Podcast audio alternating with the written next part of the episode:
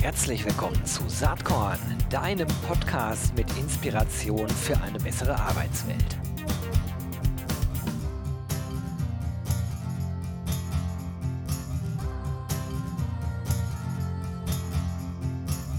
Hallo und herzlich willkommen zum Saatkorn Podcast. Spannendes Thema heute. Alle, die irgendwie äh, die Startup-Szene spannend finden, vielleicht insbesondere auch die HR-Tech-Startup-Szene, für die habe ich, glaube ich, was Spannendes im Programm.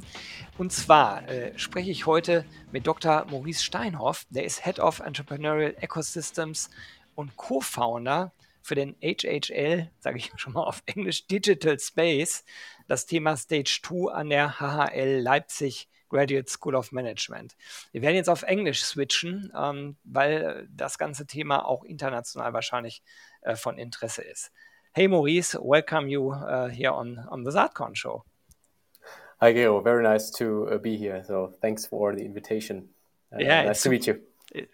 thanks for for joining me and uh, very interesting what what you built up here um, at the HHL. Um, perhaps you can uh, give us some insights in the founding story of the whole stage two idea. What is that? What you're doing there? Yeah, thank you very much. So, um, I mean, a little bit of background. Uh, it's almost now uh, three years ago, so it has been March 2020, and uh, I mean, COVID hit the world. All right, uh, this is a little bit part of the story. As um, of course, I'm not the solo founder of Stage Two, but there's a team of two or three more doctor doctorate doctoral candidates back in that time at RWTH Aachen. So uh, back then we sat in a call and um, said, "Hey, it's uh, quite sad what is happening at the moment. So many, many uh, startups lose the visibility and uh, have problems, maybe raising uh, money uh, or raising additional rounds, whatever it is. Plus, also um, being in university or being universities, and because we're in two here." Uh, we saw that, of course, many, many potential teams um, and also maybe scientists, uh, they lack the exposure of um, venture capital or to venture capital, actually. So, um, coming from the global perspective, we thought it would be a great time back around then to create something that helps uh, founders to gain visibility and especially founders who are accorded or, or tied to universities uh, due to their technology background or focus in, in, in, patents that they created and in maybe innovative business models that they, that they create and found. And it would be great to create a stage uh, where they gain visibility and also uh, access to the strong venture capitalists that we have in Europe, of course right? And uh, this is a little bit the, the starting point. And uh, we thought, like, okay, maybe it's a small first round that we actually create six, seven universities or so. Um, and uh, of course, everyone called us stupid uh, back then because we said, hey, next year uh, we're gonna have a big event uh, hosted in Berlin with 450 people being being there in one room, listening to founders pitching, and everyone called us crazy a little bit. Um, however, we did it, right? So the team of doctorates and doctoral candidates back then um, made it happen to uh, create a first time event. And um, what was an event first created uh, or has been evolved um, and, and, developed actually into uh, what is now called stage two, one of the biggest, if not the biggest, venture competition for, for university startups. Uh, this is so fascinating. I like the idea, and I like also how this uh, all came about, and that is uh, truly a success and probably growing. So, in terms of visitors uh, this year, how many do you expect? Well, this is a little bit the, the, the interesting point, right? So I think in, in, in, visitors we we are around 500, something like that, um, and it's also a little bit the I would say maybe the, the sweet spot that that stage two actually has is not that we are the biggest competition when it comes to visitors, but rather when it comes to what is essential for startups, uh, namely first visibility and second also uh, access to uh, uh yeah investment prices, price money. Uh, so everything what, what young teams uh, and we're talking really early stage teams, so teams below 500k in equity, what they really need, right? And here. Um, somehow we created something that is in interest of many many industry partners that supported us to make stage two happen plus also uh, our friends in, in venture capital who really frequently support us um, uh, in the juries and also are willing to invest in these teams. And uh, I think this unique combination of diverse uh, universities with strong business background and um, tech background, plus also bringing them together with strong industry partners who help to make it happen, plus also the venture capital uh, guys who are looking for good teams and investment opportunities. This is really the mix that makes it uh, unique in a way. Yeah, it sounds great. Uh, but now, given the time that we talk now, end of August uh, 2023, uh, perhaps sometimes it's a difficult time uh, talking about VC funded mm-hmm. companies, especially a lot of money uh, was uh, uh, taken out of the market lately unfortunately yeah. um, and hopefully it will be back soon but um, I, am pretty sure you already have a feeling how many VCs uh, will join uh, the competition this year. And hopefully there is no decline, although the money is not so so much lying on the table as before. Yeah, yeah. Uh, so we our our count our count currently is um, above uh, forty, uh, above forty different uh, venture capitalists from across Europe um, who yeah invest in different uh, industries in different models, uh, looking for also maybe this scientific background in founders that they particularly like and where they uh, see investment opportunities, particularly in the, in the early stage. And uh, yeah, so far the feedback has been great. So we were tracking numbers in, in the background a little bit.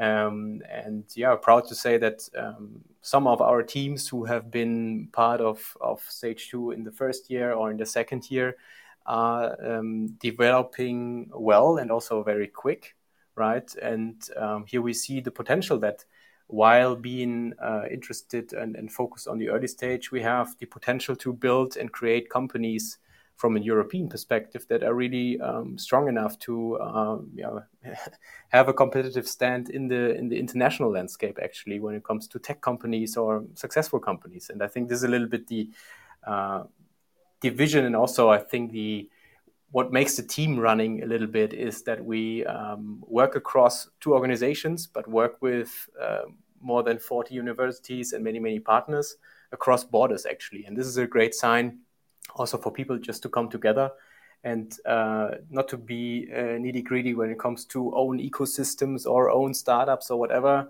but really getting the point in terms of yeah, bringing the best what we can have in Europe uh, together and uh, actually uh, stick uh, stick together and grow something that actually um, can withstand um, international competition also in a way.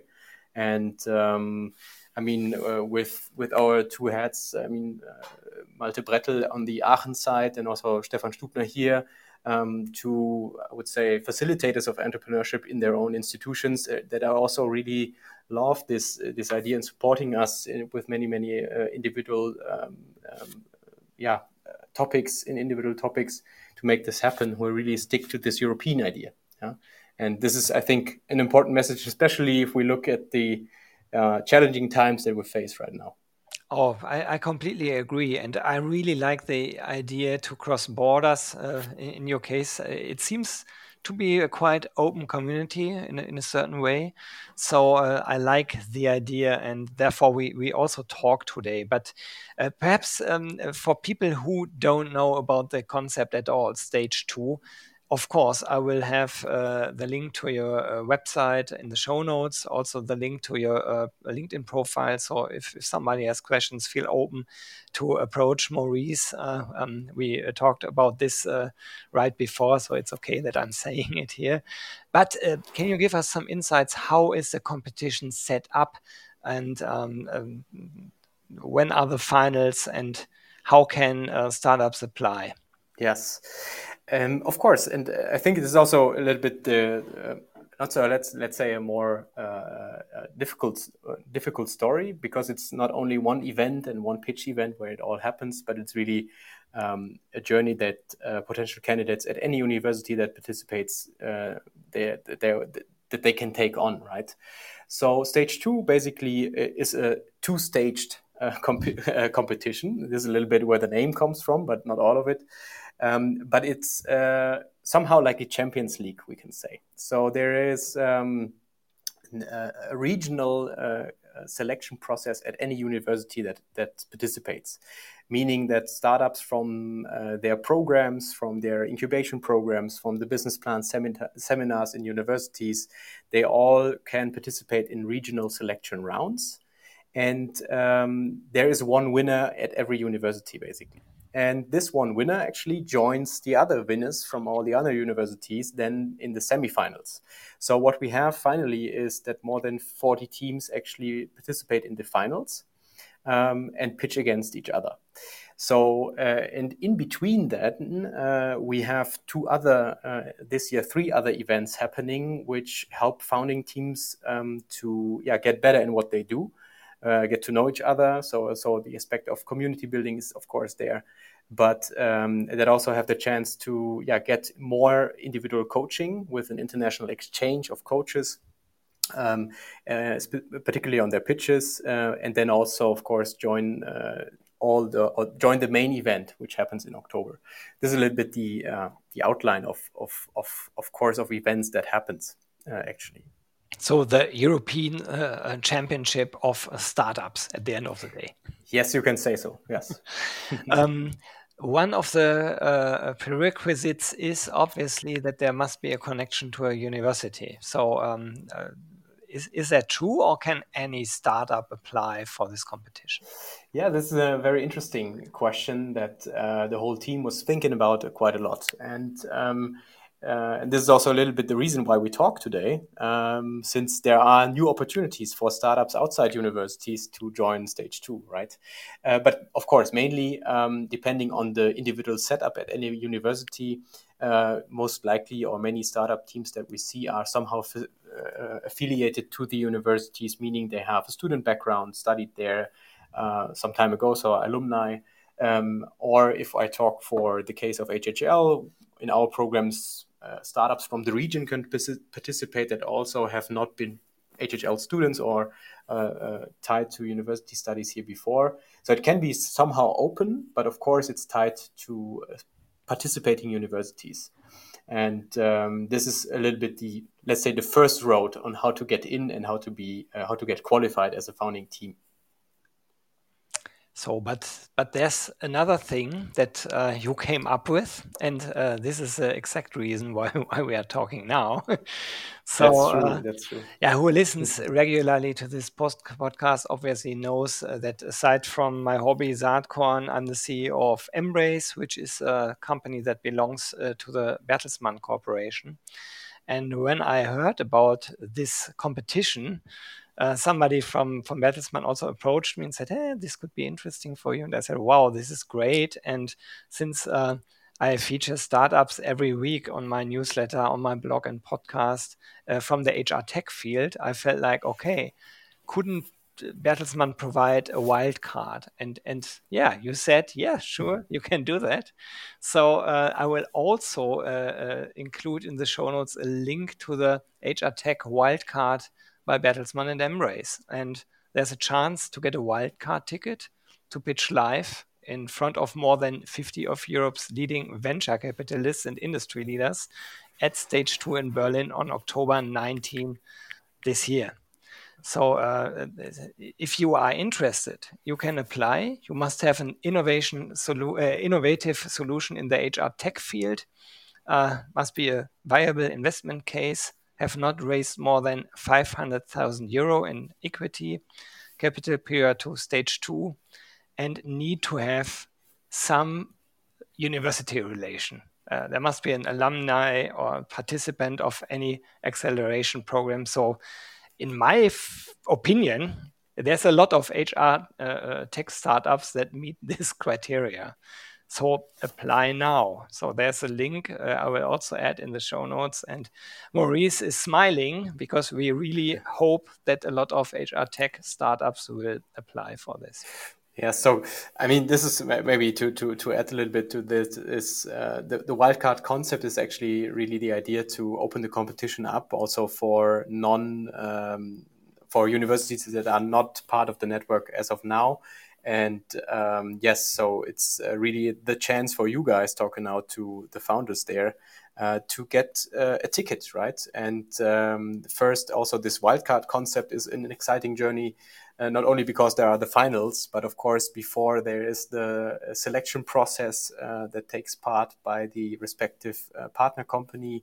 and then there will be also an event hosted in Rotterdam by our partners there at the Erasmus University uh, it will be in September uh, 25 and uh, there actually uh, three startups per wildcard were, might pitch against each other and one finalist of this uh, of every wildcard has then the chance to join us in the final in october uh, 19 and of course this could be so to say the fast lane or your fast lane to um, yeah of course to the network uh, meet other founders uh, founding teams and strong founding teams actually uh, plus also of course uh, get the visibility uh, in, in, front of top investors um, plus also the, the the the opportunity to get an investment prize and yeah be part of the happy winners of uh, the finalists, and um, yeah, had the chance also to join the day after to uh,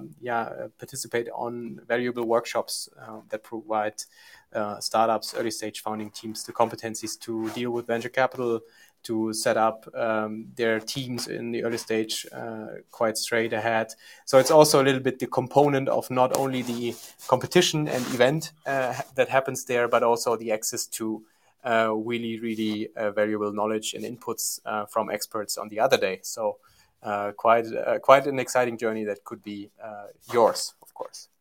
So uh, I, I, strongly consider any startup founder who is listening now uh, check this out, and perhaps we meet in Rotterdam because I will be there uh, in uh, September 29. And are you there as well, Maurice? I'll be there as well. Yes. Yeah, so uh, it's also a chance to to meet meet in person, and I think this also makes this uh, community um, or is, is one one of the characteristics of our community is that it's really quite open. Everyone is approachable, and um, yeah, that many say, hey, it's uh, quite cool just to uh, you know.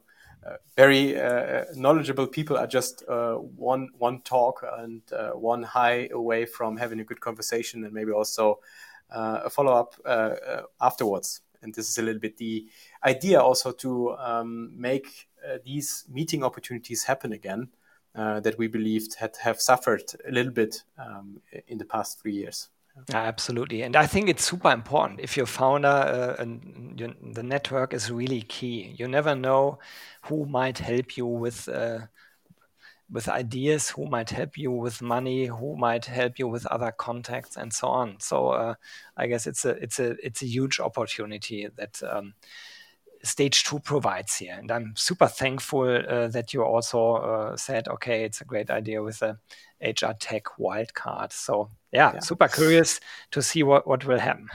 yeah, yeah. So um, besides other wildcards, I mean, this is really uh, the chance to to um, for a specific uh, topic to to be among one of the leading um, uh, newcomers, so to say. And I think um, therefore uh, stage two is the ideal um, international stage that you can get at this point in time. Perfect. Uh, last question uh, today, Maurice, because we will have other talks in the future, uh, that's for sure. Um, what must happen that on October 19 in the evening, you say, well, this was a great uh, European Startup Championship at stage two in 2023? um, well, this is a, a really good question. So, um, for it depends on who you ask, right? Depending on on on uh, on, on, on, whose side you ask. I mean, for for us as uh, organizing team and and the people in the background, it's always great if everything uh, follows uh, the good plan and everyone is happy with the experience. Um, I think if we take the perspective now from investors, um, it's of course uh, very successful for, for them if they saw um, and had the chance to talk to very valuable investment opportunities, also secured uh, follow up conversations. I think for startups, and this is so to say the main target group in that sense, it's uh, the, the, the best event happens if, uh, of course, they win the finals, uh, or on the other hand side, win uh, one of the other prizes, in-kind prizes for other programs that we have, for instance, with German entrepreneurship or, or, other partners, uh, co- coaching sessions, and so on. So there's no, not it's not only about money, but really about developing good um, good companies and good startups further. And um, I think this is our feedback then. Also, I think everyone uh, who is participating will look forward to the after show party in the evening. Yeah, also, this is uh, part of it. And um, I think for our partners who we who I'd like to th- uh, thank again, uh, also thank again Bertelsmann for for their continuous support in, this year to make stage two happen, uh, specifically also the second day which will be hosted in Unter den Linden yes. uh, in Berlin, so in the in the own locations there. Um, uh, this is really for the partners. I mean, um, uh, also the reason to to to fuel something like this, to fuel an idea, because always the, the initial question was, why do you actually want to create another startup conference or another startup competition, right? And uh, yeah uh, slowly but surely we can see that there is a little bit of difference uh, in, in terms of what we uh, combined with a, with a strong team together. And uh, at the end of the day, I think uh, if everyone is happy with what has happened so far, not only this year but also in the past, this is cool. And I think the other aspect is also to look forward um, to uh, see where from that day on, and also where other teams from the past from that day on will end up uh, at a certain point in time and if we finally are able to achieve uh, our uh, our goals and, and a little bit parts or parts of the vision that actually uh, we as uh, European um, universities and also uh, investors, so all partners from the ecosystem together had the chance to create something that really helps to um, build companies that ultimately so, uh, uh, solve the biggest challenges of our lifetimes. I think this is really the, the spirit in which we look to uh, towards that event. That sounds great. And I'm truly looking forward uh, to Rotterdam and later on Berlin. So, everybody who listened now, please get in touch. Uh, the link for the application form is included in the show notes. And I thank you, Maurice, for taking the time now to talk to me. And I wish us both uh, a, a great event yeah, Gero, thanks again for uh, having me here in, in your show. And uh, yeah, for the ones who um, apply them uh, themselves, so apply for the wildcards, best of luck. Uh, as Gero said, if there are any questions, um, uh, of course, I'm approachable. Um, also, my colleagues, Lucas Ellmann, for instance, on the Aachen side is, uh, is available for questions. And if you, yeah, just don't hesitate to reach out and we can clarify any questions if so. And of course, I'm looking forward to, uh, to meet you all in September, but ultimately also, of course, in October. All right. Thanks a lot, Maurice. Have a nice day and see you soon. Bye bye. See you soon, Gero. Bye bye. Jo, das war diese Saatkorn-Podcast-Episode. Wenn du nichts mehr verpassen willst und dich überhaupt für die Saatkorn-Themen interessierst, dann abonnier doch einfach meinen niegelnagelneuen Newsletter. Und dann bekommst du jeden Sonntag frisch alle Artikel, alle Podcast-Folgen Außerdem noch mal eine wöchentliche Kolumne und die Verlosung der Woche in deine Inbox. Musst du natürlich nicht sonntags lesen, geht auch montags oder dienstags. Ich würde mich sehr freuen. Hier nochmal die URL saatkorn.com slash newsletter. Tja, dann bis bald. Ciao.